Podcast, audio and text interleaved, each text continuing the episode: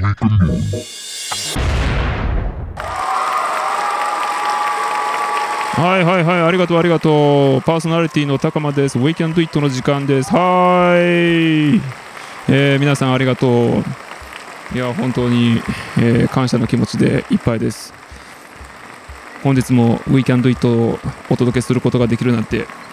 本当に嬉しいです。ありがとうございます。ファイトありがとうございます。ファイトって言ってもらえた。ということで、えー今日はこんなね、おちゃらけた感じで始まりましたけれども、皆様いかがお過ごしでしょうか。えー特に意味はありません。今日はね、あの、点キー。あの経理の人が使うような123456789のボタンだけの点キーを使って音を割り当ててみてポチって押したりしてね、えーやってみようかなと思ってこんなスタートをしてみました。はい。ということで9月の9日になりました。だいぶ涼しくなってきましたよね、えー夜なんかちょっと寒いぐらいでね、えーこんな時、えー体調崩したりするんでね皆様もお体にお気をつけいただきながらねえー頑張っていただきたいと思いますけれども本日はですねコーチとしてのチャレンジのお話。今日は、えーさらにですね、えービジネスモデルについて考えているっていう、えしょうもないお話でございます。よろしければお付き合いください。で私事なんですけどねこのポッドキャストの更新がここ最近少し止まっちゃっていまして、えー理由が3つあるんですね。3つ。1番目ツール・ド・フランス開催中。2番目秋になってきてテンションがちょっと落ちている。3番目ビジネスモデル考え中。まさに今日のテーマでございます。ちょっと説明をしていきます。なんか3つ理由を並べるともっともらしいでしょう。どれもね毎日の更新を妨げる理由にしちゃダメなものばかりなんですけれどもね私こういうところがダメなんですよ。自分に甘い好きな言葉無責任冗談です。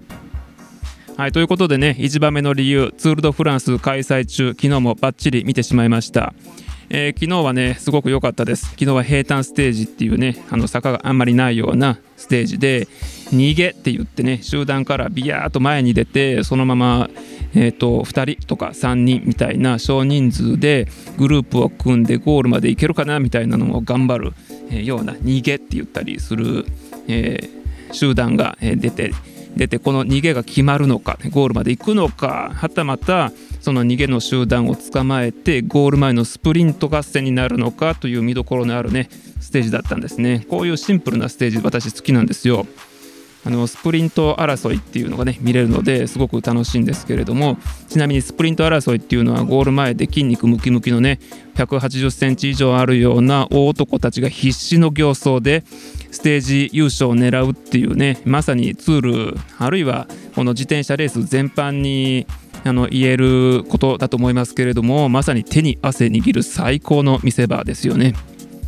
ということでね昨日はね150キロを超えるようなステージを淡々淡々とね、え走りでなかなかの横風が吹いていて結構なしんどかったしんどいコースだったみたいですけれどもこの淡々とって言ってもね時速70キロぐらい出てるんで本当に超人たちの集まりだと言ってもね過言じゃないと思うんですけれどもこのステージをね、えー昨日はちょうどねクイズやってたんですよ。私 J スポーツっていうえーところでねこのスール・ド・フランスを見てるんですけど毎日クイズがあります。で今日のステージ優勝は誰でしょうっていうねクイズなんですけど私見事正解しましてもしかしたらプレゼントが当たるかもしれないっていうね、えーヘルメットが当たるかもしれないっていうワクワクしながら待ってます。ちょっとねこのビジネスモデルを考えないっていうねあ違うわ。あのポッドキャストを更新しないっていうことの理由の1番目長々とお話ししました。申し訳ございません、えー秋になって2番目のね理由秋になってテンションが落ちている。ってね、これ皆さんもあるんじゃないですか？なんとなく日照時間も減ってきてちょっと寒くなってきてで夏の間はちょっとハイテンションだったんだけれどもなんとなく気分が乗らねえなみたいなね気持ちになるっていうことあると思うんですよね。私もちょっとあります。ということで、えーこれが2番目。3番目今日のテーマです。やっときました。ビジネスモデルを考えております。ということなんですが今商工会議所っていうところが主催している起業家のための塾。起業のために必要な知識を2000円で教えてくれるっていうね破格の、え起業塾っていうのがあるんですけれども、えここに通いながら、えビジネスモデルを考えております。でこのビジネスモデルをね提出するのがなんと明日なんですね。で審査があるんですよこれね。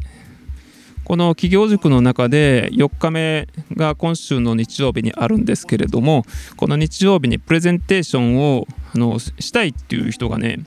多分15人以上いるみたいなんですね。でここに15人全員はプレゼンテーションできないので半分ぐらいに絞るっていうねなんと審査があるらしくてまあちょっと一生懸命考えてるんですけれども私のビジネスモデルなんやらねいろいろビジネスモデルっていろいろあるんですけどなんか地域ドミナント戦略モデルとかねクリームスキミングとかあとジレットモデルなんていろいろ難しいビジネスモデルがあるんですけれども私の場合はプラットフォームビジネスなのかなって思っております。でプラットフォームビジネスってなんかラジオと全然つながんないような感じがするんですけどまあ、これを説明いたしますとね、まあ、今考えてることですよこれにするかどうか分かりませんけれども私がラジオを実際に会社の中で行うっていうのはね限りがあると思うんですね。っていうのはあの実際に訪問してあるいは Zoom 越しでもいいんですけれども番組を作ってで納品をしてっていうことをするとですね大体10社ぐらいが限界なんですね。で多くの企業様にお使いいただきたいと思っているんですけれどもこれおそらくですね顧客としてなってくれそうなのはですねかなり絞られると思うんですね。例えば私がイメージしている会社さんはですね社長さんが何か面白いことをやってみたい。でラジオパーソナリティになってみたい。で社長の声をメッセージを届けたい。そして企業内のコミュニケーションをもっと良くしたい。会社を面白くして生産性を高くして社員もハッピーになっていくような会社にしたいっていうような理念を考え方を持っていらっしゃる。社長さんのところに行けばほぼ間違いなくバチッとはまるんじゃないかなと思っています。で私はそんな企業様と長くお付き合いをしたいなと思っているんですけれども、えー、日本の企業数としてはですね大体42万社あると言われておりますでこの42万社のうちのですね全てに対してこのサービスははまりません